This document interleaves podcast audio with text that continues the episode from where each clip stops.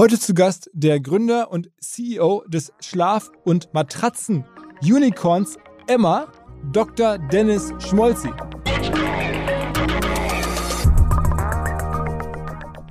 ich glaube, dass Kapital per se nicht die Lösung ist. Ich glaube teilweise sogar, dass es hinderlich ist. Also durch diese DNA, die wir entwickelt haben, ich habe mit Manu als wir gestartet sind, darüber diskutiert, ob wir ein Telefon kaufen sollten für 60 Euro oder ob nicht auch ein Telefon für 20 Euro es tut. Also das hört sich erstmal ein bisschen banal an, aber einfach wirklich immer wieder zu überlegen, ob das Geld gut ausgegeben ist. Da, da, das macht, glaube ich, den Unterschied. Und entsprechend auch in China oder in den USA, okay, wie gehen wir jetzt vor, ohne jetzt einfach zu viel Geld zu verbrennen? Natürlich müssen wir investieren, aber lass uns smart investieren. Und ich glaube, das ist das Unternehmerische.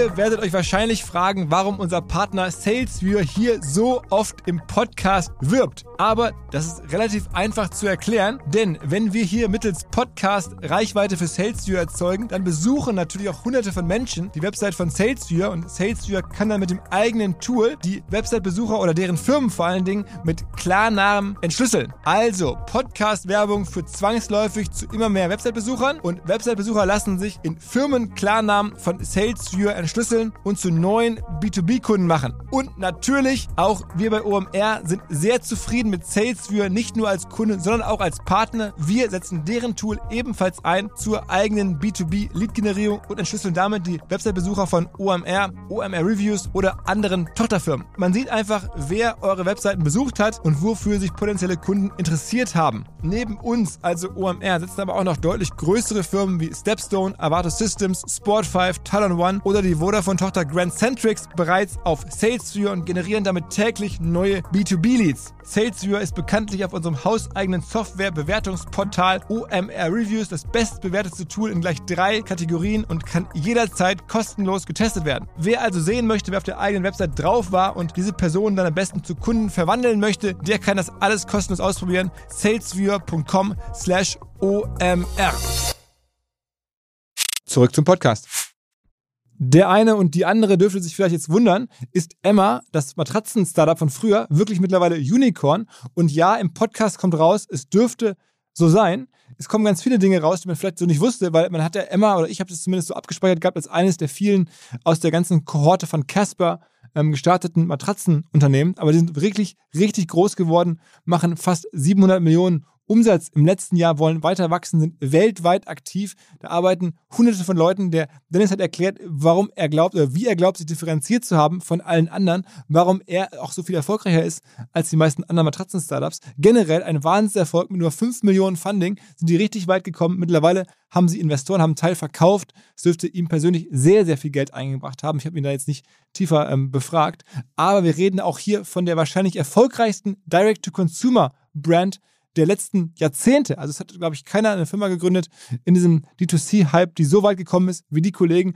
Wie gesagt, seinen Trick dazu gibt es gleich im Podcast zu hören, seine Erklärung dafür gibt es zu hören. Es gibt wahnsinnig viel zu lernen über wie baut man sehr, sehr gut wachsende Unternehmen in sehr umkämpften Segmenten, wie eben Matratzen. Und damit direkt rein ins Gespräch mit Dr. Dennis Schmolzi. Nach vielen, vielen Jahren geht es bei uns mal wieder ums Schlafen. Und jetzt vielleicht mit dem Marktführer, der sich nach vielen Jahren des ähm, beinharten Wettbewerbs im Matratzenmarkt durchgesetzt zu haben scheint. Zumindest äh, kommst du mir so an. Äh, die Rede ist von Emma, Emma The Sleep Company und der Gründer heißt Dennis Schmolzi. Moin, moin Dennis. Moin, moin. Ähm, ist so gewesen, ne? oder ist immer noch so? Relativ harter Markt, ne? Es ist ein äh, wettbewerbsintensiver Markt, absolut. Das ist korrekt. Ähm, aber wir entwickeln uns sehr prächtig.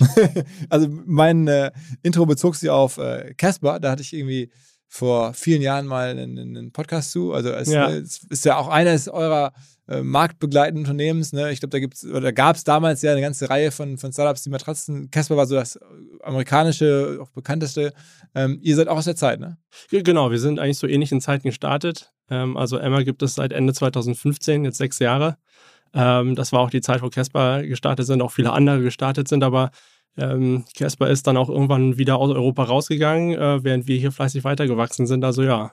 Hat euch der Casper damals inspiriert?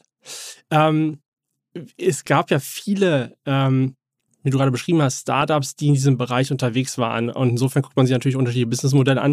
Man muss dazu sagen, Casper war nicht der Erste, was viele immer wieder dachten. Ähm, aber natürlich hat man über den Teich geguckt und hat auch geguckt, was, was passiert eigentlich da.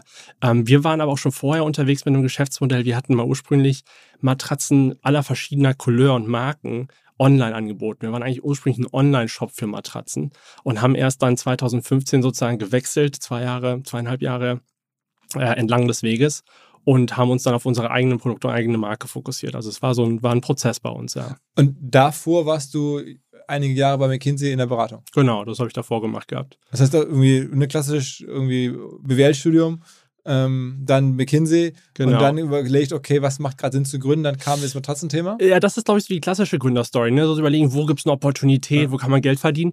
Nee, bei uns war das anders. Ähm, also du hast gesagt gehabt, äh, ja, Gründer, aber einer der beiden Gründer, also zusammen mit Manuel Müller. Ähm, und Manuel hatte ähm, schon mit medizinischen Matratzen was zu tun gehabt. Und hatte insofern gesehen, naja, das ist medizinische Matratzen ist ein Markt, der ist relativ schwierig ähm, und hatte gesehen gehabt, dass es eine Opportunität gibt, Matratzen auch einfach an den Endkonsumenten zu verkaufen. Und ähm, ich, wir waren schon lange befreundet. Äh, ich war eben in der Unternehmensberatung und da kann man durchaus Businessmodelle bauen, Excel-Sheets schrubben und PowerPoints malen.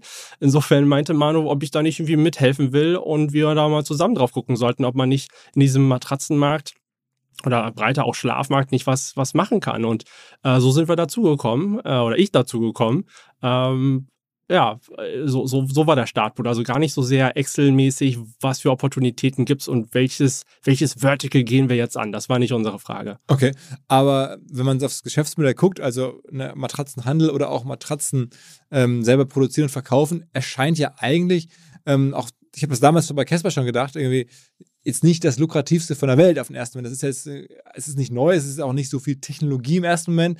Man hat irgendwie relativ schlechte Wiederkaufsraten, sollte man meinen. Also eine Matratze, die kaufst du jetzt auch nicht nächste Woche die nächste oder so. Und mit CRM kannst du da jetzt auch nicht irgendwie den Kunden dann irgendwie äh, wieder motivieren. Also viele Sachen, wo ich so dachte, okay, ähm, warum ist es eigentlich so attraktiv? Ja. Also, warum hat damals ein McKinsey-Experte äh, ja, gesagt, okay, darauf wette ich? Da gehe ich jetzt drauf. Ja gut, ich bin ein bisschen Risiko, es hat auch ein bisschen gedauert, bis ich überzeugt war.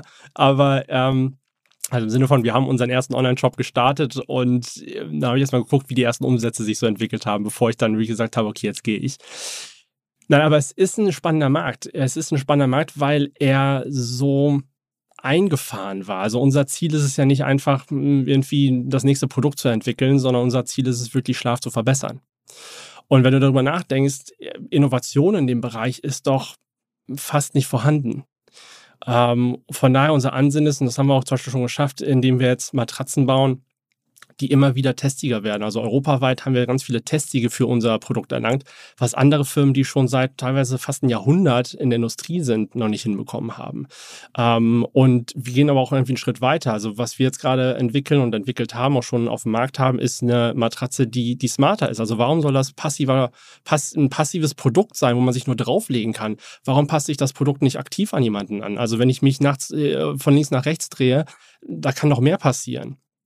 Und das haben wir entwickelt, also eine smarte Matratze, die sich auf den Körper anpasst. Und in diesem Sinne denken wir über Schlafinnovation nach und haben ein RD-Team bei uns in Frankfurt sitzen, das 30 Mann umfasst, um genau dieses voranzutreiben. Also es ist ein total spannender Bereich. Also mein, euer Kernprodukt sind Matratzen oder eine Matratze? Ähm, unser, unser Kernprodukt heute, Brot- und Buttergeschäft, sind Matratzen tatsächlich. Aber wir sehen uns als Schlaffirma. Äh, ne? Deswegen auch dieser Untertitel The Sleep Company, weil wir sagen, wir wollen Schlaf verbessern. Und da denken wir auch sehr breit drüber nach, äh, was das bedeutet und äh, arbeiten da an neuen Produkten. Ähm, und ich glaube, es ist auch, das hat auch Schlaf verdient. Also nur mal sozusagen alle Hörer das mal klar zu machen. Ich meine, wir schlafen ja nicht nur ein Drittel unseres Lebens, also idealerweise acht Stunden, sollte man jedenfalls. Also für alle, die hier ein bisschen vielleicht Schlafdefizit haben. Aber es ist auch einfach enorm wichtig für, fürs Immunsystem, fürs Lernen, ähm, sogar für die emotionale Gesundheit ist es enorm wichtig zu schlafen. Also man, man hat herausgefunden in der Forschung, dass ähm, naja, ähm, das Träumen hilft, emotionale Momente besser zu verarbeiten. So, deswegen Schlaf ist super wichtig und deswegen ist das eine, eine schöne Aufgabe, wirklich, mit der ich mich sehr identifiziere, Schlaf zu verbessern. Wie viel Matratzen hast du schon verkauft? Das weiß ich, um ehrlich zu sein, gar nicht genau. Ähm, aber es sind Millionen, ja, die Millionen. wir inzwischen haben. Ja, ja. Okay, ähm, das heißt, das führt mich zur nächsten Frage. Du kennst es auch aus dem Podcast hier. Ich versuche mal so ein bisschen mich an Umsatz ranzutasten. Ja. Ähm, was macht ihr da? Äh, wir haben letztes Jahr 645 Millionen umgesetzt. Wow, Ähm, wow. Und Das äh, okay. Das ist schon eine Hausnummer. Ich glaube, es gibt nicht so viele Firmen, die innerhalb von, wir sind jetzt sechs Jahre alt, innerhalb von sechs Jahren auf so einen Umsatz. Äh, Also jedes Jahr 100 Millionen Umsatz dazu oder noch mehr, ja. Ja, also wir sind ähm, um 60 Prozent gewachsen, von 400, äh, 405 Millionen auf jetzt 645 Millionen letztes Wie Jahr. viele Leute hast du da jetzt? am- äh? Wir haben äh, jetzt neueste Zahlen, fast 900 Leute bei uns in der Firma. Ähm, sitzt in Berlin. Nein, wir sitzen in Frankfurt ähm, und wir sitzen nicht nur in Frankfurt, inzwischen auch in Lissabon, in Mexiko, in, auf den Philippinen und in Shanghai. Also wir haben fünf Offices inzwischen. Also es ist sehr international geworden. Wir sind in 30 Ländern unterwegs.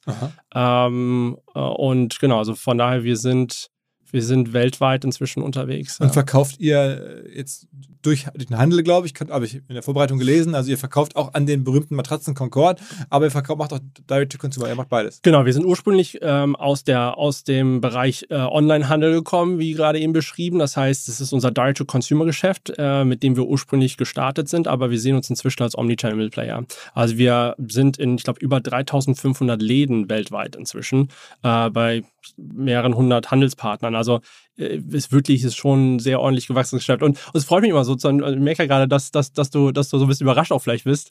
Ähm, wir sind, glaube ich, immer wieder so ein, so ein Underdog der, der deutschen Startup-Szene. Habt ihr Ähm, denn größere Investoren aufgenommen am Anfang? wir, haben, wir haben nur 5 Millionen Euro eingesammelt und ganz ehrlich, äh, wir waren sicherlich nicht die Besten darin, Kapital einzusammeln. Also am Anfang ähm, hätten wir gerne sicherlich mehr eingesammelt, aber wir haben es nicht geschafft.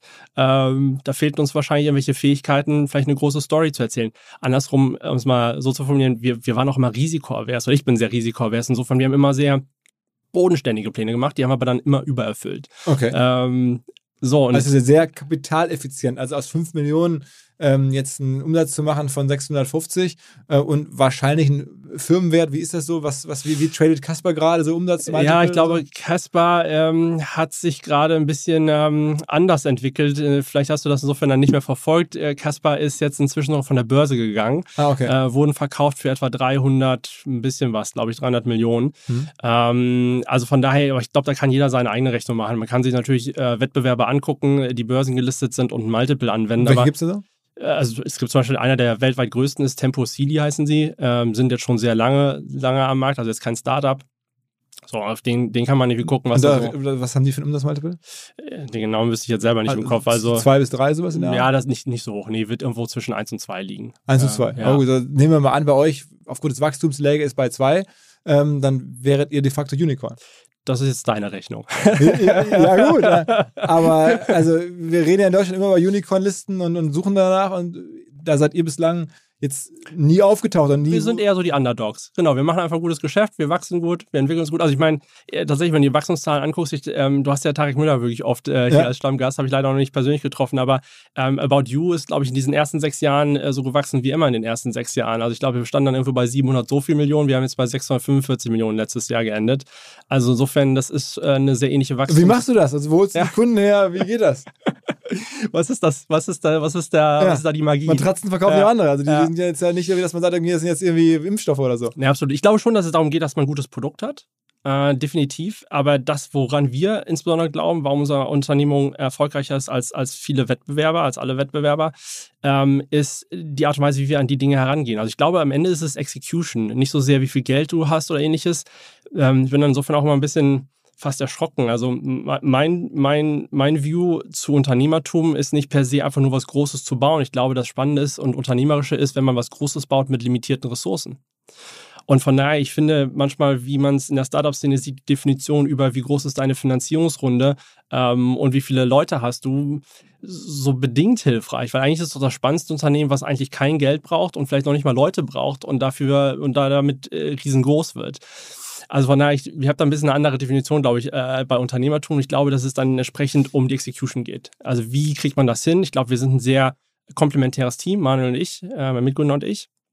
Ähm, aber es geht dann auch darum, wie wir, wir rekrutieren, wie wir die Organisation bauen. Also zum Beispiel Organisationsdesign beschäftige mich die Mehrheit meiner Zeit mit solchen Themen, mit People- und Org-Themen. Ähm, zum Beispiel, wie bauen wir die Organisation, dass sie dieses Unternehmerische behält, auch wenn wir jetzt 900 Leute sind. Also Dinge wie keine Boni zu haben, keine Budgets zu haben, keine Approval-Prozesse Warum gibt es bei euch keine Boni? Boni sind doch meistens was, wo die Leute, Mitarbeiter sagen, Mensch, super. genau, äh, alle denken, es ist total super und dann laufen die Leute ein bisschen schneller. Ich glaube, dass die sehr äh, kurz gedacht sind. Ähm, zeigt sogar auch, auch, auch äh, Forschung. Ich glaube, es gibt einen ganz tollen TED-Talk von Dan Pink, war das, ähm, der, der darüber spricht, dass eigentlich in der Forschung Common Sense ist, dass Boni nicht helfen, ähm, aber sie trotzdem bis heute überall angewendet werden. Aber du hast Themen wie ein Bonus kannst du in einer komplexen Situation wie einem Unternehmen nicht perfekt definieren. Ähm, das heißt, vor allem dann auch in einem agilen Umfeld ist, ist, ist die Zieldefinition doch innerhalb von teilweise Wochen schon wieder nicht mehr die richtige. Und das zu ändern, man musste mit dem, mit dem Mitarbeiter sprechen, musste ihm erklären, okay, dass es jetzt eine andere Bonusdefinition schon wieder gibt und äh, das ist aber vergleichbar zu dem, was er vorher erreicht haben könnte und sollte. Also das ist irgendwie müßige Diskussion. Dann hast du plötzlich Leute, die eine eigene Agenda haben und das führt zu Firmenpolitik. Es führt zu Ellbogen. Es führt nicht dazu, dass man sagt, okay, was schaffen wir hier gemeinsam am besten? Also bei uns in der Firma ist es so, wenn, wenn wir feststellen, naja, dass irgendwie ein Bereich, keine Ahnung, äh, CRM ist, läuft nicht so gut, äh, wir brauchen aber Kapazität im anderen Bereich, dann setze ich einfach die Leute um, dann shiften wir die Kapazitäten. Oder wenn wir feststellen, das eine Land wächst schneller als das andere, beide brauchen Softwareentwicklungskapazität, naja, dann priorisieren wir halt einfach um. Da wird nicht lange diskutiert, weil jeder versteht, das macht Sinn für die Firma. Und das kriegst du nicht hin, wenn du. Aber glaubst du wirklich, dass mit denen, sagen wir, Org-Themen, Design oder ne, wie sagst du dazu, Organisationsdesign-Themen, ähm, in so einem Markt wirklich so viel ähm, Differenzierung oder so viel äh, ähm, ja, Vorteile rausholt, damit man sich jetzt gegen, es gibt ja wirklich reichlich Matratzenanbieter, Ja. klassische und Ja. neue. Ähm, ist das, war das wirklich äh, die, die, die, die Sweet Spots, die, die euch da Ge- geholfen haben? Genau wie du reagierst, ist die Reaktion, die wir immer wieder von Investoren in der Vergangenheit dann bekommen hatten. Deswegen waren wir so schlecht, äh, Geld einzusammeln, weil da gesagt haben, ja, aber das kann ja nicht sein. Ähm, aber es ist so. Ich, ich glaube, wenn man bei uns vorbeikommt in Frankfurt, jetzt ist natürlich Corona-bedingt ein bisschen anders, aber wenn man sozusagen diesen, diesen Bienenstock einfach mal erlebt, äh, merkt man, dass das, äh, dass das ein sehr unternehmerisches Umfeld ist. Wir haben ja ähm, 2020 ähm, Haniel als, als Investor, als Partner mit an Bord bekommen. Und Teil äh, des Grundes, warum sie investiert haben, war, weil sie diese DNA, die wir haben, dieses Organisationsdesign, das Herangehen, nutzen wollen für die Transformation ihrer anderen Geschäftsmodelle, die sie haben. Ähm, also von daher, es ist ähm, die, die Art und Weise, wie wir vom Recruiting nicht erfahrungsbasiert, sondern persönlichkeitsbasiert, wie wir Leute, wirklich Leute auch heute noch, ne? Es ist immer so die Startup-Story am Anfang, dass du Country Manager wirst ähm, mit, keine Ahnung, wenig Erfahrung. Aber bis heute ist es so, dass Leute, die Praktikanten oder gerade aus der Uni kommen, bei uns dann in, innerhalb von einem Jahr in, in Land verantworten wie Schweiz oder Österreich. Ähm, also insofern, ich sage immer wieder gerne, Leute, die bei uns, bei uns starten, äh, und vielleicht auch uns als unternehmerisches Sprungbrett sehen, innerhalb von zwei Jahren da teilweise dann zweistellige Millionenumsätze anfangen aufzubauen, äh, weil unsere Organisation das hergibt, weil man das sozusagen in diesem Umfeld schaffen kann. Aber trotzdem musst du ja irgendwie an die Kunden ran. Du musst ja irgendwie die Marke immer in den Markt tragen. Ja, das, das geht jetzt nicht. Also da, da muss man ja schon gucken, ist das alles am Ende dann über Google oder suchen die Menschen nach Matratzen und ihr macht es besonders clever, dass, dass man euch findet oder habt ihr da auch irgendwelche anderen Kommunikationspunkte äh, äh, gefunden, um halt ja, das so stark äh, zu beschleunigen. Ja, ich glaube, das, was wir einfach sehr gut können, ist dann Exzellenz. Und insofern, um deine Frage vielleicht ein Stück weit weiter zu beantworten, natürlich sind es nicht einfach nur die Organisation, sondern es ist das, was die Organisation am Ende macht. Und so haben wir es hinbekommen, ein RD-Team aufzubauen, das Testsieger erzielen kann. Aber wir haben auch ein Marketing-Team aufgebaut, das einfach das effizienteste Online-Marketing hinbekommt, von dem, was wir zumindest sehen, äh, in diesem hart umkämpften Markt. Und deswegen sind wir selbst in einem Markt, wir sind äh, spät äh, in UK gewesen im Vergleich zu unseren Wettbewerbern. Also wir hatten zwei Wettbewerber, die in UK gestartet sind, viel auch Funding bekommen haben. Wir sind dann nach, ich weiß gar nicht, nach, nach zwei Jahren oder so sind wir dann da in UK gestartet und dachten, hm, da werden wir immer so ein bisschen der kleinere Spieler bleiben. Aber das ist nicht der Fall. Wir sind inzwischen der größte in UK, weil wir das Online-Marketing besser betreiben als, als unsere Wettbewerber. Und Online-Marketing heißt dann Performance-Marketing im Wesentlichen? ist viel Performance-Marketing, also äh, absolut Google, Google AdWords, ähm, Facebook, Instagram ähm, und, und ähm, TV sind so mit die, mit die Hauptkanäle. Und da kann man sich auch, in, ich meine, diese Kanäle sind ja bekannter und auch jetzt schon nicht mehr ganz neu. Und trotzdem kann man sich da auch differenzieren über Qualität. Also man kann das besser und schlechter machen, weil gefühlt ist es ja so, man macht es an, äh, Ja. bietet auf Keywords, die Keywords sind auch bekannt, ähm, die Preise sind irgendwie Genau. auktionsbasiert, äh, man braucht eine conversion-starke Seite.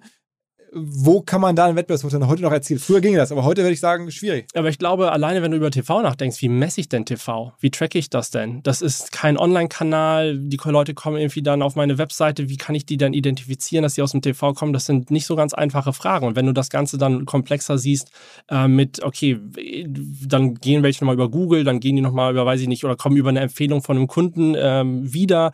Wie baue ich das in ein gesamtes Attributionsmodell? Also das ist, das ist, das ist, glaube ich, nicht so eine ganz einfache Aufgabe, wo ich glaube auch andere Firmen ähm, durchaus ähm, ja, intensiv dran arbeiten, also große Firmen. Ähm, und ich glaube, wenn man da einen besseren An Anklang findet, ein besseren, besseres Herangehen findet, dass man da durchaus Performance rausholt. Aber ihr seid nicht so die Typen, die jetzt irgendwie mit, sagen wir mal, unglaublich aggressiven Creatives oder irgendwelchen edgy Aktionen irgendwie agiert. Ihr macht das eher konservativ gut. Ja, ja ich glaube, das beschreibt es sehr gut. Also ähm, ich muss eingestehen, ich glaube, wir haben jahrelang Marke nicht verstanden. Also wir sind, es gibt ja viele Startups, die glauben, okay, wir müssen jetzt erstmal die Marke aufbauen. Wir haben lange Marke eigentlich nicht wirklich verstanden und sondern haben uns einfach nur angeguckt, was funktioniert. Und lass uns doch die Marke sein, die funktioniert. So, also eher performancegetrieben ranzugehen. Das hat sich inzwischen natürlich gewandelt, weil wir natürlich den Wert von Marke auch verstehen. Inzwischen musste ich zulernen. Ähm, aber es ist erstmal, es ist, ist erstmal ein sehr performancegetriebenes Optimieren gewesen. So und Marke verstehen, was macht ihr jetzt für die Marke? Also was ist da so, was sind da so ja, ging, Also als wir gestartet sind, haben wir, Emma war in Word, ich weiß gar nicht, was für eine undefinierbare Schriftart in, äh, einem undefinierbaren Blau-Grau-Grün entstanden. Also da hat sich keiner, also das habe ich irgendwie in der Nacht- und Nebelaktion dann zusammengezimmert gehabt. Ja. Ähm, inzwischen ist für uns sehr klar, wie wir uns positionieren. Es geht wieder um Waking Your Best. Es geht darum, dass du durch Schlaf in, einfach ein besseres Leben hast, ein besseres Selbst sein kannst. So, und das zu spielen und sich darüber auch zu differenzieren emotional, das ist das, was wir was wir inzwischen verstanden haben, auch können, was wir unseren TV-Spots widerspiegeln, auf der Webseite widerspiegeln, was man auch konsistent dann spielt. Und das hat natürlich einen, einen Mehrwert. Ich glaube aber, dass man sich damit beschäftigen sollte, wenn man schon Kunden hat. Ich habe halt oft das Gefühl, dass Startups sich sehr früh damit beschäftigen zu früh damit beschäftigen und dann auch Geld verschwenden. Aha.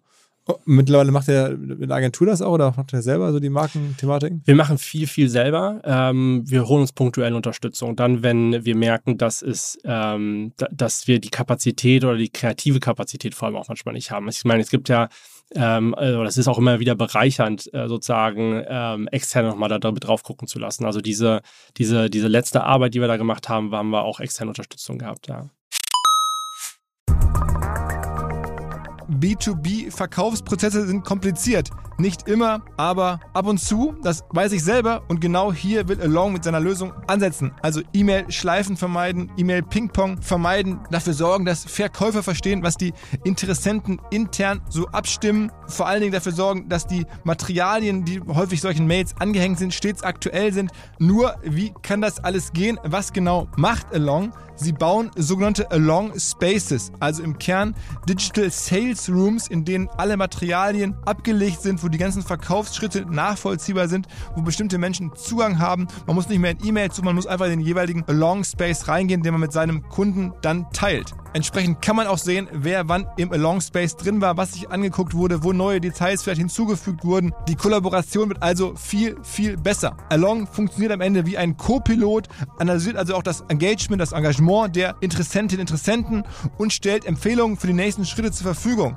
All das kann man innerhalb von wenigen Minuten aufsetzen und direkt mit dem eigenen CRM verbinden. Along ist natürlich DSGVO-konform, wurde 2022 erst gegründet. Wir von OMR dürfen mit einem ganz, ganz kleinen Teil an Along beteiligt sein und Along ist zu guter Letzt der Nummer 1 Treffer auf OMR Reviews im Bereich Digital Sales Rooms. Wer mehr wissen möchte, alle Infos Along Space, ein Wort alongspace.com slash OMR.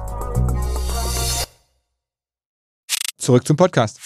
Und die Matratzen selber, also das Produkt spielt eine große Rolle bei euch. Ähm, da gibt es ja auch mal diese Ansätze, die es auch von, glaube ich, bei Casper habe ich schon mal gelernt, dass man kauft die Matratze, kann die dann kostenlos umtauschen, die ersten mhm. 90 Tage, macht ihr, glaube ich, auch, ne? Genau. Ähm, das heißt, man braucht ein gutes Produkt, weil sonst kriegt man es zurück oder vielleicht kriegt man es auch nicht zurück, weil eine Matratze schickt eh keiner zurück, ist also ein bisschen immer die, die Frage.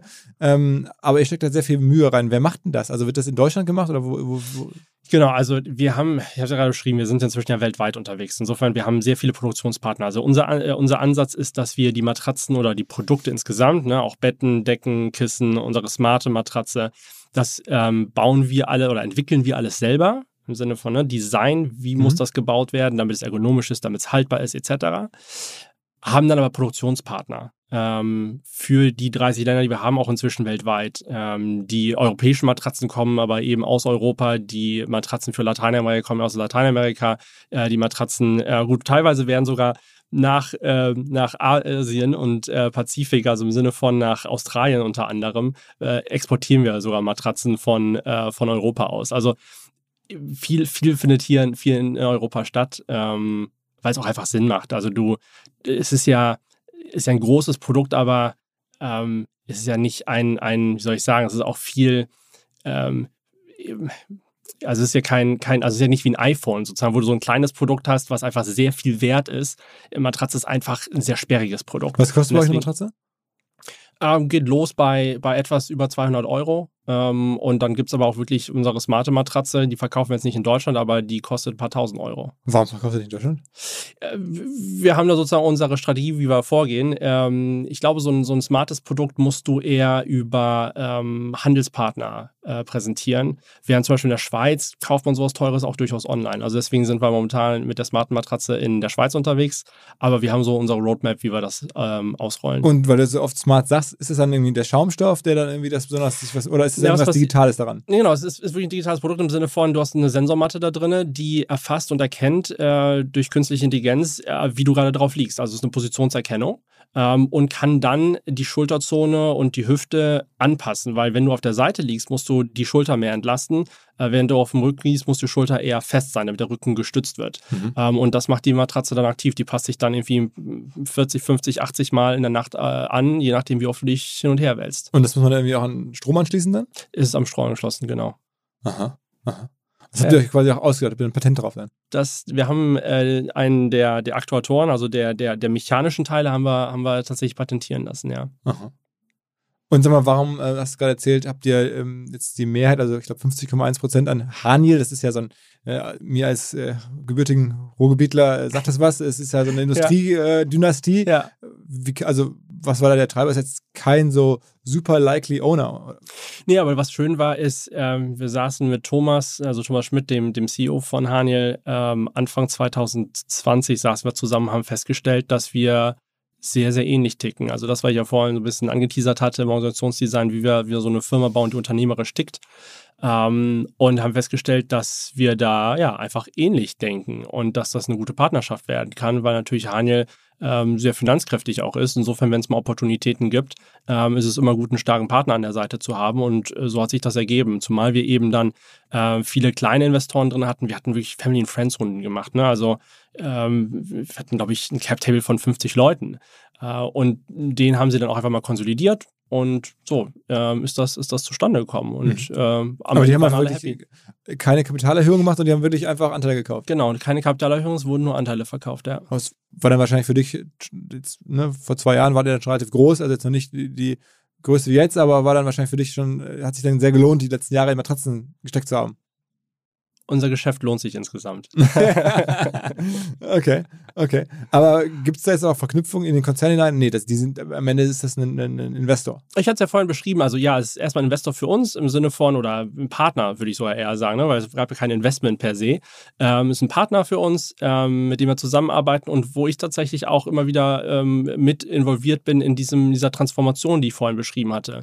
Also äh, wir diskutieren gerade, wie kann man bestimmte Ansätze ähm, in dieses, ne, dieses unternehmerische Denken in, in andere, in andere Portfoliounternehmen mit reinbringen. Ähm, da, da bin ich sozusagen Teil der, der CEO-Community, wie wir sagen, ähm, und versuche das zu unterstützen, ja. Okay, und das ganze Business, ähm, wer, man kann ja auch nur solche Verkäufe machen, also Secondaries am Ende, keine Kapitalerhöhung, werden das alles aus dem Cashflow so wachsen kann. Das heißt, mhm. ihr habt es auch geschafft, das sehr profitabel oder sehr, sehr viel Cashflow zu generieren. Am Ende seid ihr, glaube ich, sogar profitabel, ne? Genau, wir laufen profitabel schon seit ein paar Jahren. Und das bei erheblichen Investments?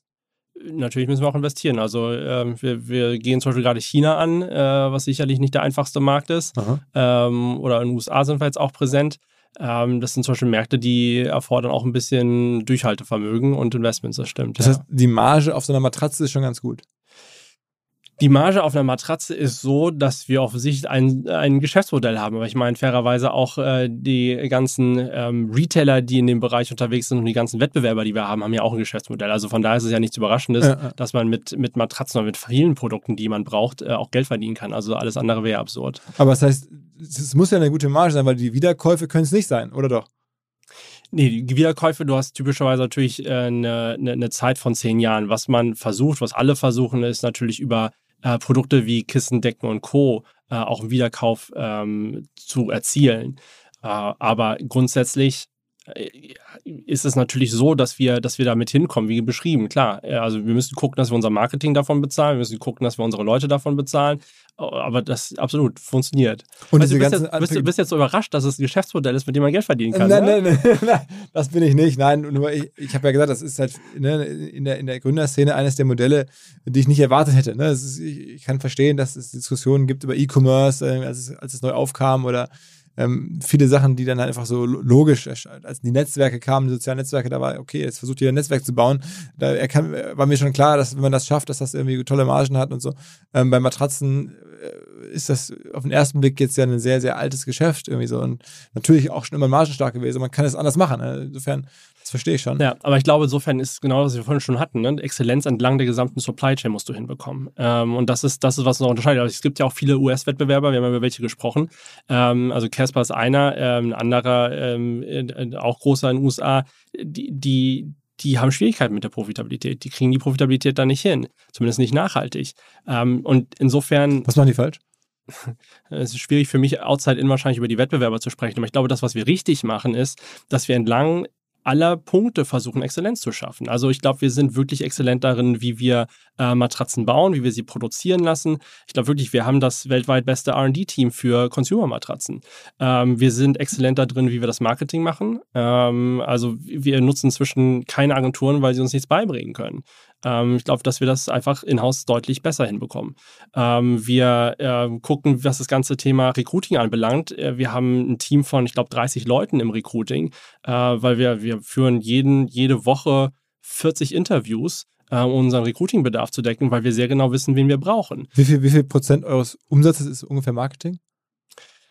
Ja, wir veröffentlichen ja nicht, äh, nicht so genaue Zahlen, ne? Ähm, aber das ist schon ein zweistelliger Prozentbetrag, also kleiner zweistelliger Prozentbetrag. Okay. Ja. Also wir reden da irgendwas zwischen 60, 100 Millionen Marketing im, im Jahr ist schon, schon. Das, das wird wahrscheinlich so die Richtung sein, ja. Und der ähm, Anteil der kleineren Produkte, äh, also jetzt Kissen, Decken, der ist dann auch in dem Bereich, also vom Gesamtumsatz geguckt?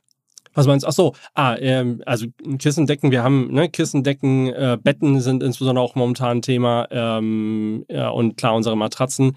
Ähm, genau, Split habe ich sogar, um ehrlich zu sein, gar nicht so sehr im Kopf, aber wir gucken ähm, auch dann wieder, wie wir die Firma führen. Ne? Also wir versuchen, äh, dass sowohl die Länder wachsen, als auch dann sozusagen die einzelnen Kategorien vorankommen.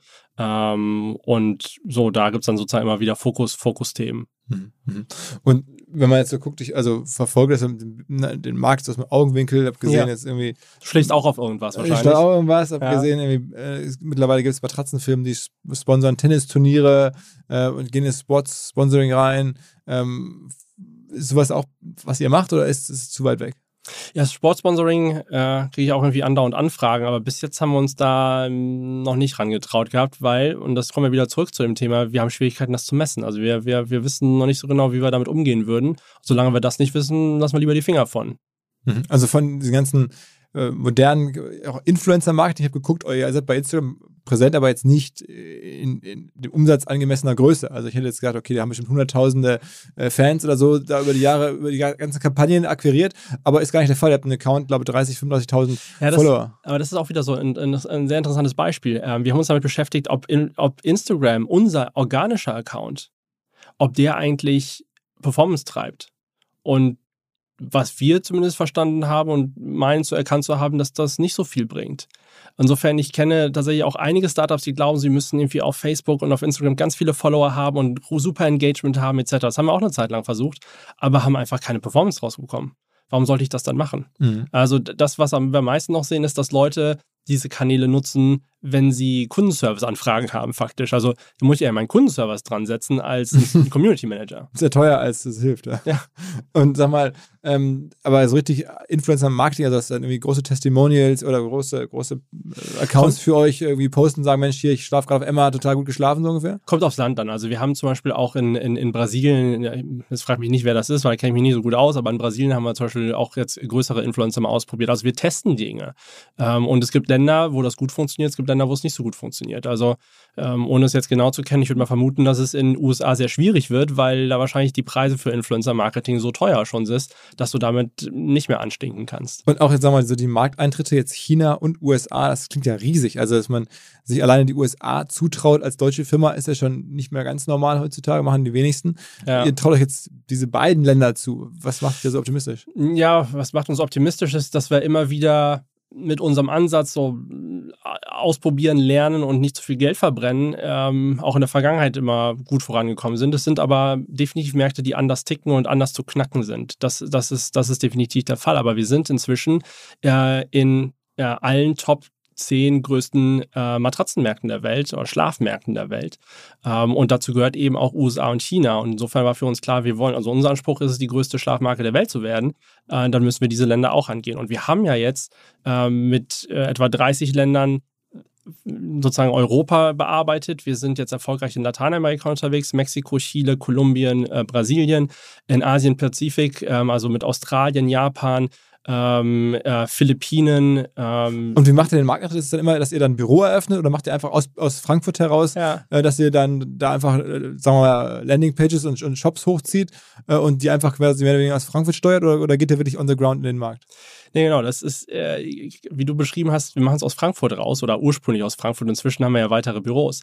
Aber das Ansinnen oder unsere Überlegung war, naja, um in einem Land zu starten und rauszufinden, ob der funktioniert, muss ich ja nicht ein Büro eröffnen. Ist irgendwie teuer und ne, braucht Vorlauf und dann beschäftige ich mich viel damit und setze vielleicht sogar eine komplette Supply Chain auf. Was wir eher machen, ich schicke eher mal einen Container an Matratzen rüber und verkaufe den ab, um zu gucken, ob es funktioniert. Äh, und wenn ich sehe, dass es funktioniert, dann kann ich den Marktantritt weiter, weiter vorantreiben. Ja. Okay. Okay. Und dann gibt es aber nochmal ne, spezielle Märkte. Also zum Beispiel China ist es klar für uns gewesen, dass wir, dass wir Leute vor Ort brauchen. Wir haben jetzt ein Team von 30 Leuten in Shanghai inzwischen ähm, die die chinesische Strategie da vorantreiben. Und wir sehen auch andere Länder, also ähm, zum Beispiel Südkorea oder auch in äh, Japan und Indien. Das sind so Länder, wo uns klar wird, da müssen wir wahrscheinlich auch eine lokale Präsenz haben. In Japan ist das schon der Fall, in, in Südkorea und Indien äh, noch nicht. Also insofern, falls, falls einer deiner Hörer Bock auf sowas hat, soll er sich gerne melden als Entrepreneur in Residence. Der darf dann, darf sich gerne, darf sich gerne bei mir persönlich bewerben. Ja. okay, okay, also ich mache da gerne Intro. genau. Ist denn ähm, nach eurer Erfahrung trotzdem dieses D2C-Modell, mhm. was ja auch das ne, große Thema war, Startups gründen, gründen und dann direkt unter Umgehung des Handels ähm, an die Endkunden verkaufen, ähm, hat das in der Form geklappt oder hat es dann doch nicht geklappt, weil ihr ja doch auch sehr viel mittlerweile über den Handel geht, wenn ich das so lese? Ja, also für uns funktioniert das D2C-Modell und Online-Modell ähm, sehr, sehr gut. Ähm, da wachsen wir weiterhin enorm schnell. Ähm, auch da wieder im Vergleich zum Beispiel zu bestimmten US-Wettbewerbern, die äh, selbst in Online das Online-Wachstum nicht mehr hinbekommen. Ähm, aber was wir einfach sehen, ist, dass wenn wir die größte Schlafmarke der Welt sein wollen, äh, wir auch da sein müssen, wo der Kunde ist. Und es gibt genügend Kunden, es ist ein riesiges Segment, das gerne das Produkt erfahren möchte, bevor sie es kaufen. Ähm, und von daher sind wir sehr glücklich über die Partnerschaften, die wir mit, äh, mit unseren Retail-Partnern haben. Ihr macht ja so dänisches Bettenlager, also die großen genau. ähm, sind dann auch eure Partner. Das heißt, da kommen auch da wahrscheinlich die Umsatzsprünge her, weil die halt dann irgendwie sagen, okay, ich nehme mal direkt irgendwie ein paar tausend Matratzen ab. Ja, Retail ist ein, ist, ein, ist ein anderes Geschäft. Also natürlich, genau, die haben irgendwie größere Order, aber natürlich ist das dann eher punktuell, ne? nicht kontinuierlich, sondern ist dann, also wenn sie wirklich in dieser Logik arbeiten, dass sie äh, eigene Lagerhaltung betreiben, dann sind das größere Bestellungen, aber die, die verteilen sich ja dann auch über sozusagen viele Wochen, wo das dann abverkauft wird. Ähm, ne, Insofern, Retail ist einfach ein, ein, ein weiterer Teil unserer ja, Omnichannel-Strategie. Also ich glaube, dass es Sinn macht, ähm, das, das entsprechend zu bearbeiten ähm, weil eben Kunden, wie beschrieben, die sehen uns im Zweifel online, recherchieren uns, sehen es vielleicht nochmal im TV, ähm, kriegen eine Empfehlung von einem Kunden, sagen ja, okay, ich will das mal aber erleben, bevor ich das kaufe. Warum sollte ich ihnen das nicht geben? Hm. Ähm, und entsprechend arbeiten wir, ich hatte es vorhin gesagt, mit 3500 stationären sozusagen Stores bereits zusammen. Ja. Und wenn ihr jetzt so Internationalisierungs-Expansion äh, Sachen macht, dann immer äh, über den Handel oder über, über D2C? Nee, also wir, wir starten fast überall, ich muss gerade überlegen, ob es Ausnahmen gibt, aber fast überall ähm, erstmal online, ähm, weil damit kennen wir uns ja auch extrem gut aus. Zumal Retail, da bist du dann eher dabei, da brauchst Leute vor Ort. Ähm, also ein Retail-Partner möchte natürlich auch eine entsprechende Betreuung haben. Der möchte irgendwie schon, dass es da irgendwie einen lokalen Ansprechpartner gibt, der vielleicht auch mal vorbeikommt, wenn es ein Thema gibt. Ähm, von daher muss man dann entsprechende Strukturen schaffen, aber das haben wir zum Beispiel gerade gemacht. Ähm, jetzt das letzte Jahr ähm, in UK haben wir unser Team aufgebaut, in Frankreich, in Spanien. Ähm, also von daher, die Teams, die Teams wachsen auch. Mhm. Und sag mal, ähm, ich habe mal einen Artikel gelesen in der Wirtschaftswoche über euch, ähm, dass bei euch sogar Praktikanten äh, Verträge schließen dürfen über 10.000 Euro oder sowas. Ja. Das ist auch so. Ja, ich hatte ja vorhin schon gesagt, bei uns gibt es keine, keine Budgets, bei uns gibt es keine Approval-Prozesse. Das ist alle immer diese Logik, dass, dass man es unternehmerisch ausgestaltet. Ähm, aber gab es auch schon mal Fuck-Ups? Ich meine, da kommt jemand hin, der ist auch keine Berufserfahrung. Natürlich gab es auch schon mal eine Fuck-Up. Also gar keine Frage. Aber der Punkt ist doch, dass die Fuck-Ups kleineres, das kleinere Problem sind im Vergleich zu, dass du das Unternehmertum mhm. verlierst. Weil wenn ich Approval-Prozesse, wenn jetzt der Praktikant immer erstmal zu jemand anderem laufen muss und sagen muss, darf ich das jetzt? Das dauert eher länger und das andere ist, äh, naja, du denkst dann als Praktikant, da guckt ja eh nochmal jemand anders drauf. So richtig gute Arbeit muss ich da nicht machen. Der wird eh mehr Ahnung haben, der wird das entscheiden. Wenn ich mich dafür verantwortlich führe für 10.000 Euro, dann werde ich als Praktikant verdammt nochmal einen guten Job machen und nochmal dreimal drüber nachdenken, ob das jetzt Sinn macht. Mhm. Also ist wirklich, es ist, ich glaube halt, dieses Approval-Prozesse, Budgets haben, das ist alles dieses Risikomanagement, was große Firmen anfangen, weil sie Angst vor Fehlern haben. Aber ich glaube, man muss diese DNA ähm, wirklich also aus unserer Sicht muss man sie beibehalten als Startup. Ich glaube, viele Startups haben ja dieses Risikofreudige, lass mal ausprobieren, lass mal testen. Aber ich glaube, man muss es, man muss es beibehalten ähm, und nicht in dieses Risikoaverse, jetzt muss alles approved werden und jetzt gibt es irgendwie Entscheidungsvorlagen. Also da, da, da kräuselt sich bei mir alles. Da wird man nur langsam, da wird man weniger unternehmerisch. Äh, das, das, ich finde es ganz schlimm. Okay, okay. Sorry, dass ich hier gerade so emotional... Nee, nee, ich, finde das, äh, also ist doch gut, ist doch gut. äh, ähm, du hast mir im Vorgespräch ein ganz nettes Beispiel gegeben dafür, wie ihr sozusagen prozesslos agiert und auch irgendwie ohne Budgets agiert. Ähm, das, das, das Ryanair Lufthansa Beispiel. Ja, äh, kann ich gerne erklären. Also die Logik ist, dass wir keine Approval-Prozesse wollen, ähm, damit unter, Leute unternehmerisch ticken. Und mein Beispiel ist bei ganz simplen Sachen wie der Travel Policy. Wenn du sagst, die Leute dürfen für 200 Euro, 200 Euro fliegen, und du hast einen Flug, der ist einerseits von Ryanair oder von Lufthansa zum selben Zeitpunkt. Und der Ryanair-Flug kostet 30 Euro, der Lufthansa-Flug kostet 190 Euro. Ja, was buchst du, wenn die Travel Policy dir 200 Euro erlaubt? Ja, dann buchst du den Lufthansa-Flug. Wenn du diese Policy nicht hast oder einfach nur sagst dazu, ihr sollt smart im Interesse der Firma handeln, dann wirst du deutlich mehr Leute sehen, nämlich fast alle, die dann sagen, naja, ehrlicherweise, der Ryanair-Flug ist genau das gleiche, kostet nur 30 Euro, nehmen wir den. Ähm, und aber ist einer der, der, der Treiber, du hast auch schon ein paar Mal gesagt, ist, ihr müsst Testsieger sein. Ist Testsieger sein so der wichtigste Siegel wahrscheinlich generell in, in dem Business? Also ist das auch so ein bisschen do or die? Also wenn man Testsieger ist, dann geht alles. Wenn man es nicht ist, ähm, dann hilft auch alles Google optimieren und alle clevere Unternehmensführung nichts, weil du brauchst den Testsieger äh, sozusagen ja, das, ich glaube, da ist Deutschland sehr speziell mit der Stiftung Warentest. Also wir sind ja wirklich international viel unterwegs ähm, und da ist Deutschland ja sehr einmalig. Ähm, dass natürlich, wenn man bei Stiftung Warentest gewinnt, das enormer Booster ist, weil es einfach Vertrauen schafft. Aber ich glaube, was auch einem immer bekannt und klar sein muss, ist, dass man, dass man, ähm, ja, da, dass ein Testsieg ähm, ein enormer Booster ist, aber den hat man nicht, den hat man nicht gebucht. Ähm, von daher ist es, glaube ich, enorm wichtig, dass man das nutzt, aber gleichzeitig weiß, dass man, ähm, dass man davon nicht abhängig sein darf. Äh, und deswegen ist es so wichtig, dass wir eben in unsere Marketingkanäle äh, weiter investieren, dass wir, auch wenn es natürlich was kostet, aber auch irgendwie ins, in, im TV zum Beispiel wirklich breit die Marke bekannt machen. Klar, also TV ist einfach eines breites Medium, äh, was die Markenbekanntheit einfach steigert. Insofern sehen wir und messen wir, wie unsere Brand Awareness über Zeit immer hochgeht. Inzwischen sind wir in manchen Märkten bei 62 Prozent Markenbekanntheit. Und in, in dem jeweiligen Land dann kennen dann 20 Prozent. Genau, 62 Prozent dann wirklich äh, Emma. Und das, das ist, glaube ich, ganz wichtig äh, zu verstehen. Also auch ist, der, ist, ist am Testsieger Siegel der Unterschied zwischen 20% Wachstum und 60% Wachstum? Na, ich glaube, in dem Jahr des, äh, des, äh, des Testsiegs, was wir hatten, ähm, das war in, das muss ich gerade selber überlegen, ähm, ja, als, als, als der Testsieg rauskam, war das natürlich enormer Faktor in Deutschland des Wachstums. Äh, dadurch aber nochmal, äh, das ist dann nur Deutschland. Also Deutschland ist einer unserer größten Märkte, das ist richtig, ähm, aber es ist auch nicht der einzige große Markt. Werden die Matratzen international sehr, sehr unterschiedlich gekauft? Ja, ja, ja, ja. Also es gibt große Unterschiede. Es gibt Länder, die wollen viel, viel weicher schlafen. Es gibt Länder, die wollen viel, viel fester schlafen.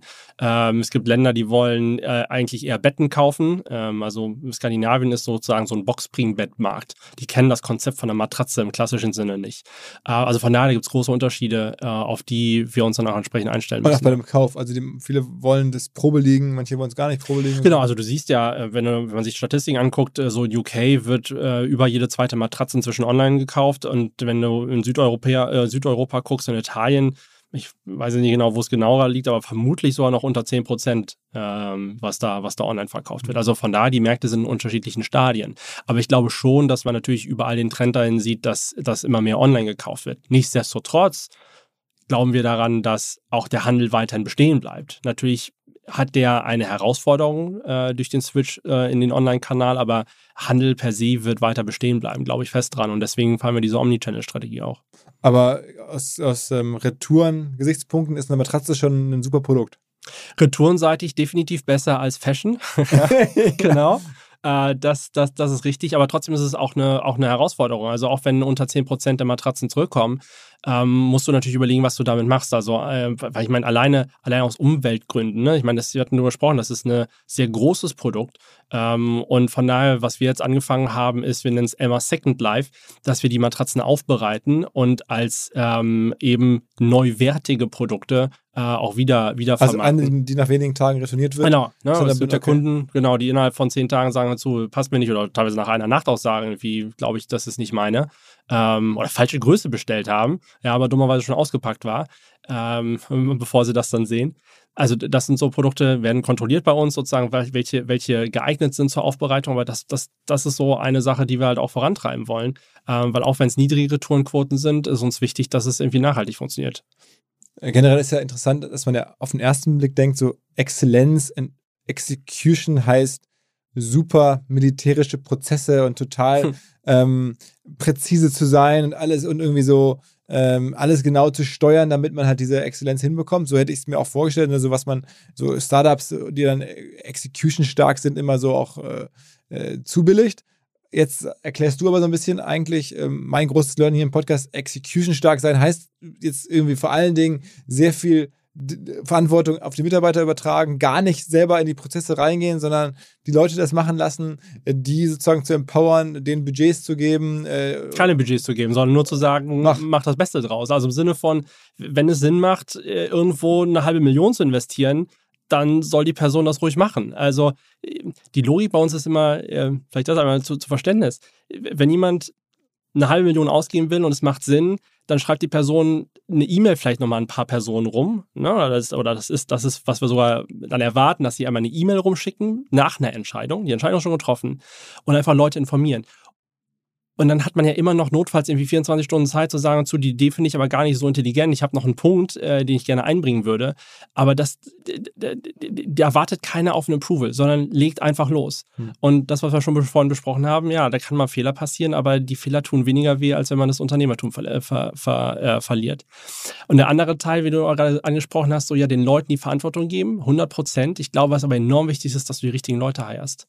Und ähm, wenn wir unterstützen ja auch inzwischen andere Startups, was wir mit denen immer wieder besprechen ist, ihr müsst euch überlegen, wie ihr rekrutiert. Ähm, weil mir bringt es nicht, jemanden zu heiren, der vielleicht Online-Marketing schon seit zehn Jahren gemacht hat, aber einfach nicht innovativ und weiterdenken kann.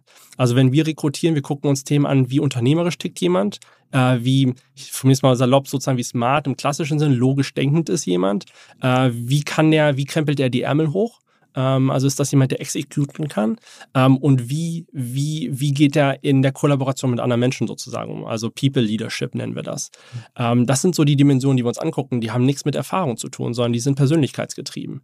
Weil wir glauben daran, dass eben entsprechende Talente, Leute, die unternehmerisch ticken, Leute, die Prozessexzellenz schaffen können und wollen, dass es fast egal ist, was die vorher gemacht haben, das werden die hinbekommen. Weil es ja auch nicht Rocket Science.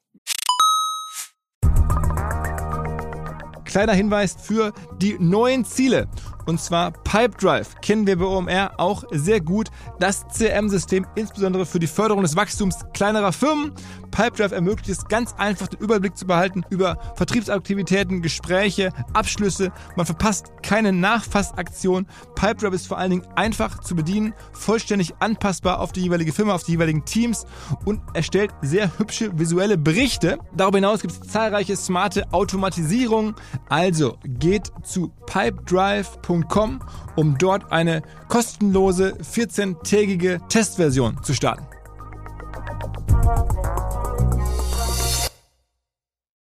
Zurück zum Podcast. Warum hast du, also ich meine, das klingt das ja eine wachsende Firma, profitabel, äh, Top-Team. Warum hast du die Mehrheit abgegeben? Hättest du nicht auch ein paar Prozent abgeben können? Ich verstehe schon, dass man auch ein bisschen was vom Tisch nehmen möchte, wahrscheinlich auch ein bisschen Sicherheit haben will. Und, ne, man, aber warum direkt die Mehrheit abgeben? Naja, es war einfach eine Diskussion, die wir ähm, damals hatten, äh, wie wir das Ganze strukturieren. Und am Ende ist es ein Geben und Nehmen, glaube ich. Also von daher, und das ist okay, wir haben ja äh, das so strukturiert, dass, und da sind sowohl Haniel als auch wir von überzeugt, dass wir das so weitertreiben sollten, in der Logik, wie wir es machen. Mhm. Ähm, und von daher haben wir, haben wir die Freiheiten und die, ja, diese DNA, die wir haben. Also Teil, Teil des Deals war für uns immer klar, die DNA von Emma wird sich nicht verändern, wenn wir so einen Deal machen, sonst hätten wir eher so einen Deal nicht gemacht. Emma ist ja jetzt so ein bisschen auch so dieses Phänomen, dass man gerade sieht, dass viele Startups auf einmal, ihr seid ja gar nicht so jung, aber aus der aktuellen letzten ein, zwei Jahre gibt es ganz viele Startups, die heißen so wie irgendwie äh, Mädchen- oder Jungennamen. Ne? Ja, ne? Also so, ja. äh, da war die eine der frühen, gab es da einen Grund für? Also wie kommt man auf Emma? Äh, ehrlicherweise gibt es da gar nicht so die spannende Erzählung zu. Ähm, das war mal ein Projektname. Wir sind ja, ich hatte es ja gesagt, wir hatten einen Online-Shop für Matratzen ursprünglich gehabt und Emma war dann ein Projekt so an der Seite.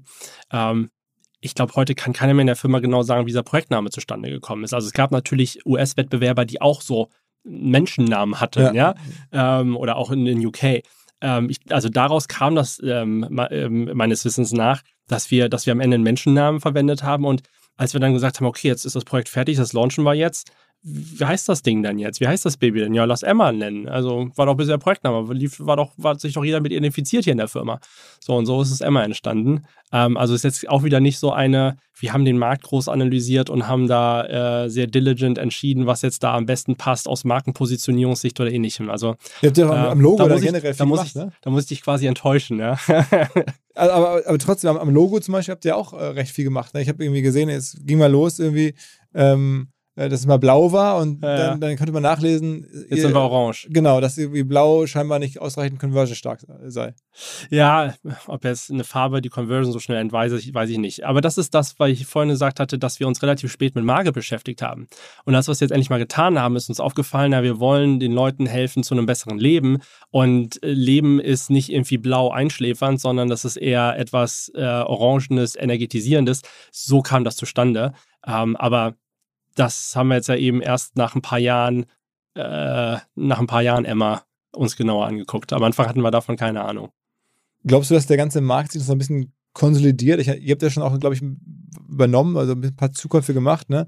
Ähm, dennoch gibt es jetzt ja aus der damaligen Phase und generell gibt es recht viele. Man liest da immer Matratzenkrieg und so. Also so ein typisches äh, äh Segment oder eine Entwicklung, wo man so denkt, eines Tages wird sich das konsolidieren, wie das bei den Gutscheinseiten oder jetzt bei den Lebensmittel mhm.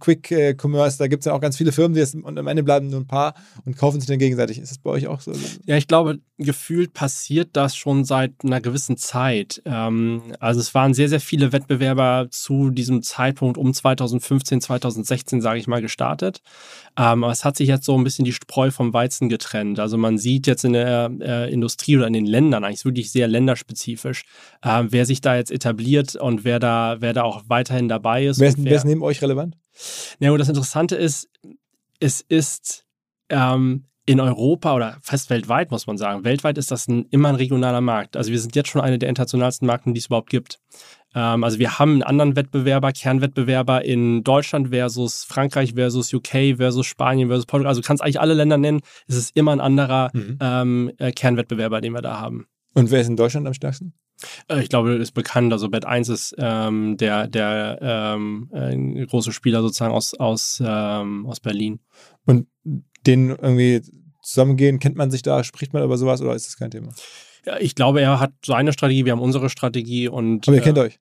Äh, nicht persönlich sogar, ja. Ach, ach gar noch nicht? Nie, noch nie getroffen, nee. Okay. Und in anderen, Seg- anderen Ländern tauscht man sich da mal aus oder so? Oder? Ja, also wie gesagt, es hängt so ein bisschen vom, vom Land und dann mit dem Wettbewerber ab. Es gibt Länder in UK oder in Frankreich, da hat man sich sogar schon mal getroffen. Ähm, aber es ist ähm, ja ein sehr lokales Geschäft da. Wer hat denn die ähm, europäischen Casper Operations übernommen, als sie zurückgegangen sind nach USA?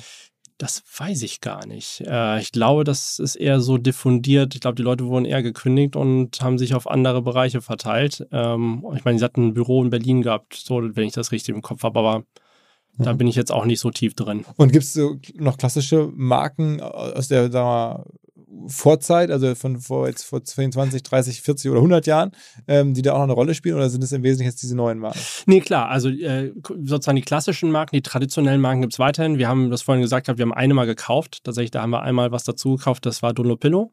Ähm, aber es gibt ähnlich wie diese Online-Spieler äh, und neuen Spieler, wie wir in jedem Land eigentlich jemand anderes haben, ist das genauso im traditionellen Bereich. Also es gibt eigentlich nur einen internationalen Spieler, hat man vorhin mal kurz gesagt, gehabt, Tempur ist einer oder ist sozusagen die, ich sag mal, andere internationale Schlafmarke, die es noch gibt neben uns.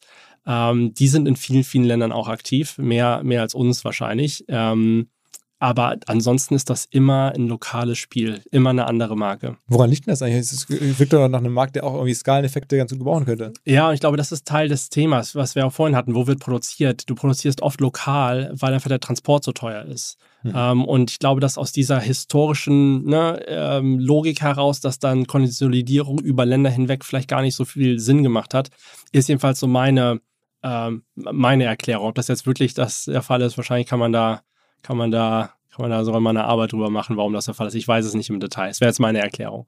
Und ähm, ist das Endgame dann für euch eines Tages, äh, das Ding an die Börse zu bringen oder so? Muss es ein Endgame geben? Äh, Ich weiß es nicht. Also manchmal es klingt immer so ma- martialisch Endgame, ja? aber, ähm, Dafür gehe ich eher ins Kino. Ja, das Endgame. Ja. aber äh, ist das eine Vision, die du hast? Ja, erstmal, ähm, ich hatte ja gesagt, ist das Ziel, dass wir weltweit eine, äh, die, die führende Schlafmarke werden. Und da haben wir noch ein bisschen was vor. Das sind schon dicke Bretter, die wir bohren müssen. Äh, wir hatten ja über China und USA gesprochen. Ähm, also von daher, wir haben noch genügend Themen vor uns. Aber ich meine, gerade mit frischem Kapital, mit ein bisschen Börse und so wäre das ja auch machbar.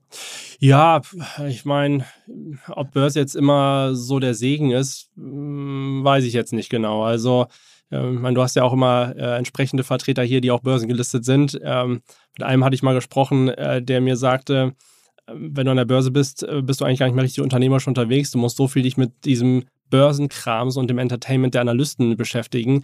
Macht eigentlich nicht so viel Spaß. Also von daher muss man sich, glaube ich, schon sehr genau überlegen, ob man sowas machen will. Okay, okay.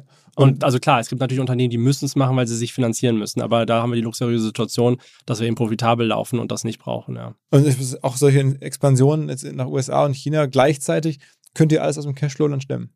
Das tun wir gerade, ja.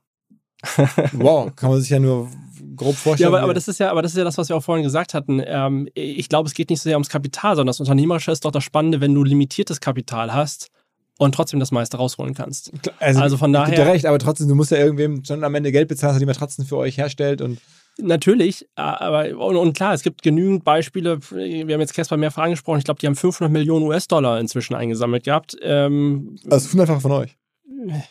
Ja, deutlich mehr.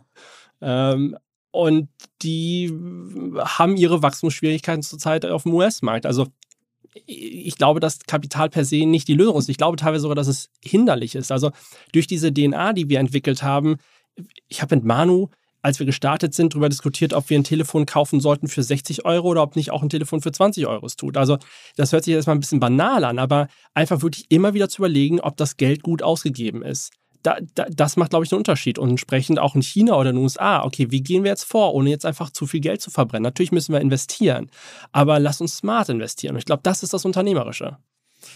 Okay, also ich, ich gebe dir recht, das, äh, besser geht's nicht. Wenn man das hinbekommt und wenn man da jetzt keine Investoren aufnehmen muss, das ist natürlich wahnsinnig charmant. Ähm, wenn man dann diese Märkte erschließen kann, gigantisch. Also ich meine, wenn man sich vorstellt, äh, USA und China als rein die Marktgröße, wenn man da jetzt reinkommt, kommt der wahrscheinlich bald dann über eine Milliarde Umsatz. Wir haben durchaus noch Ziele. Sag mal. Ja, wir, wir sind ja, wir sind ja immer so diese Understager, ne? Im Sinne von, wir, wir, wir gehen da keine großen, großen Dinge raus, aber wir wollen im ähnlichen, ähm, ähnlichen Korridor wieder wachsen äh, in absoluten Zahlen, äh, wie auch jetzt letztes Jahr. So letztes Jahr sind wir 250 Millionen gewachsen. Ähm, also es ist anspruchsvoll, muss man auch dazu sagen. Wir setzen uns gerne ambitionierte Ziele, ob es dahin kommt, müssen wir mal sehen. Aber das heißt, ihr werdet in den nächsten wir, 18, 24 Monaten wird die Milliarden Umsatzschwelle. Wenn das passiert, wäre ich nicht traurig. das glaube ich, das glaube ich. Und es ist ja ein Riesenmarkt, weil die schlafen muss jeder. Schlafen muss jeder. Und wie eingangs erwähnt, ist super wichtig. Und also Deswegen mein Schlaftipp auch, den Wecker nutzen, um sich zu erinnern, dass man endlich mal ins Bett gehen sollte. Das ist immer so mein Problem. Um 23 Uhr klingelt mein Wecker, um mir zu sagen, Dennis, jetzt hast du noch eine Stunde Zeit, du musst jetzt bald ins Bett gehen. Also Reverse äh, Ja. äh, Ja. Alarmclock. Das einzige Ätzende ist, kann ich dir auch noch sagen, wenn du vergessen hast, äh, den auszustellen und schon um 22 Uhr eingepennt bist. Das ist kacke. Ja, dann, wirst du, dann wirst du wieder aufgeweckt. Aber ansonsten ist das eigentlich ein ganz guter Tipp, für mich zumindest. Okay. Krass, krass. Also was, was für ein Riesenladen. Ähm, und was für, was für Möglichkeiten auf einmal. Hättest du das am Anfang so erwartet? Aber um Gottes Willen, nee. Also, ähm, wir haben gedacht, aber das war ja auch ne, mit Investoren das Problem. Wir haben, ich habe aufrichtig gedacht, 10 Millionen umzusetzen nach fünf Jahren, das ist schon viel.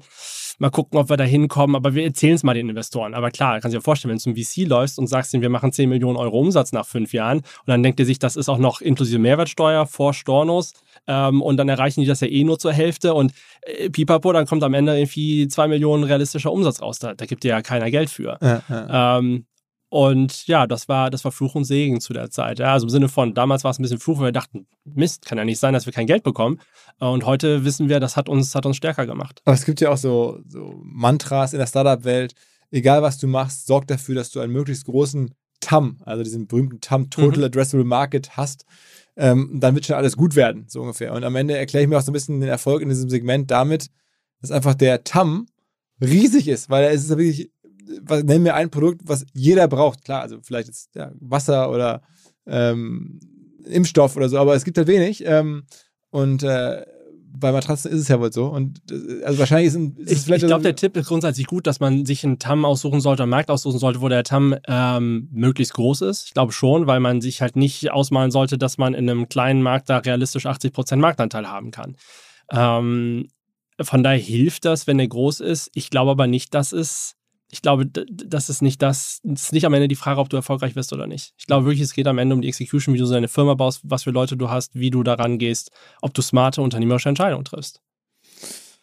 Okay, okay, verstanden, verstanden. Also ähm, ich glaube, man kann sich jetzt unter immer mehr vorstellen als vorher. Es ist mehr als eine Matratze für mich geworden. Würde mich freuen. Ja. ich habe auch schon im Vorfeld hier bei uns im Büro gehört, der eine oder andere Kollege ähm, hatte sich irgendwie immer bestellt. Also insofern. Auf dem Weg hier gerade rein äh, bin ich an einem Paketboten vor, äh, vorbeigefahren, der gerade eine Emma-Matratze ausgeladen hat. Das ist eigentlich ganz schön zu sehen. Ist es auch mit Em- Emma drauf, auf dem Ja, Paket? klar. Also, Ja, ist, ja. also, ist also okay. Also Word of Mouth spielt auch eine Rolle dann offensichtlich. Ja, also ich meine, wenn wir schon so einer großen Box verschicken, dann macht es auch Sinn, das Logo groß drauf zu schreiben. Ne? Äh, aber habt ihr dafür optimiert oder so? Nee, das ist einfach. Ja, die, wo ich ganz stolz drauf bin, wir haben die Box so optimiert gehabt, dass wirklich das Unpacking ein bisschen netter ist. Ähm, aber ansonsten ist das jetzt nicht, das ist jetzt mal nicht performance optimiert, so nach dem Motto, müssen wir das Logo so oder so drum drauf Ja. drucken.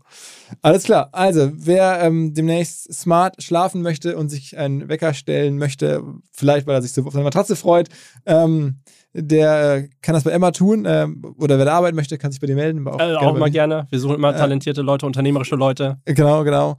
Ähm, ansonsten erstmal vielen Dank fürs Vorbeikommen. Ja, danke dir. Alles klar. Spaß gemacht. Ciao, ciao. Ciao. Neuer Partner bei uns und zwar Lexware. Eine Firma, eine Marke, die ich schon lange kenne und die dafür bekannt ist, dass sie in vermeintlich recht langweiligen Nischen wirklich die Top-Angebote macht. Zum Beispiel Software oder Weiterbildung rund um Fragen der Warenwirtschaft, rund um Buchhaltung, rund um private Finanzen, rund um Steuererklärung, Software und Informationen für Vereine. Dinge, die man einfach braucht, um unternehmerisch voranzukommen, insbesondere im Bereich kleinere und mittlere Firmen. Dafür steht Lexware und bietet halt sowohl Software als auch Weiterbildungsangebote. Hat mittlerweile auch einen sehr interessanten Podcast, der heißt Flopcast und es geht um Erfolgsgeschichten, aber auch um Lerngeschichten von Unternehmerinnen und Unternehmern. Es gibt einen TikTok-Kanal selbstständig.machen, auch von Lexware. Es gibt ein Magazin und, und, und. Wichtig ist, wenn ihr euch von Bürokratie befreien möchtet, wenn ihr Unterstützungsangebote im Businessbereich sucht, dann denkt an lexware.de. L-E-X-Ware, ein Wort, lexware.de.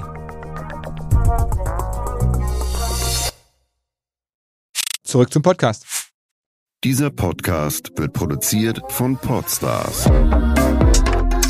bei OMR.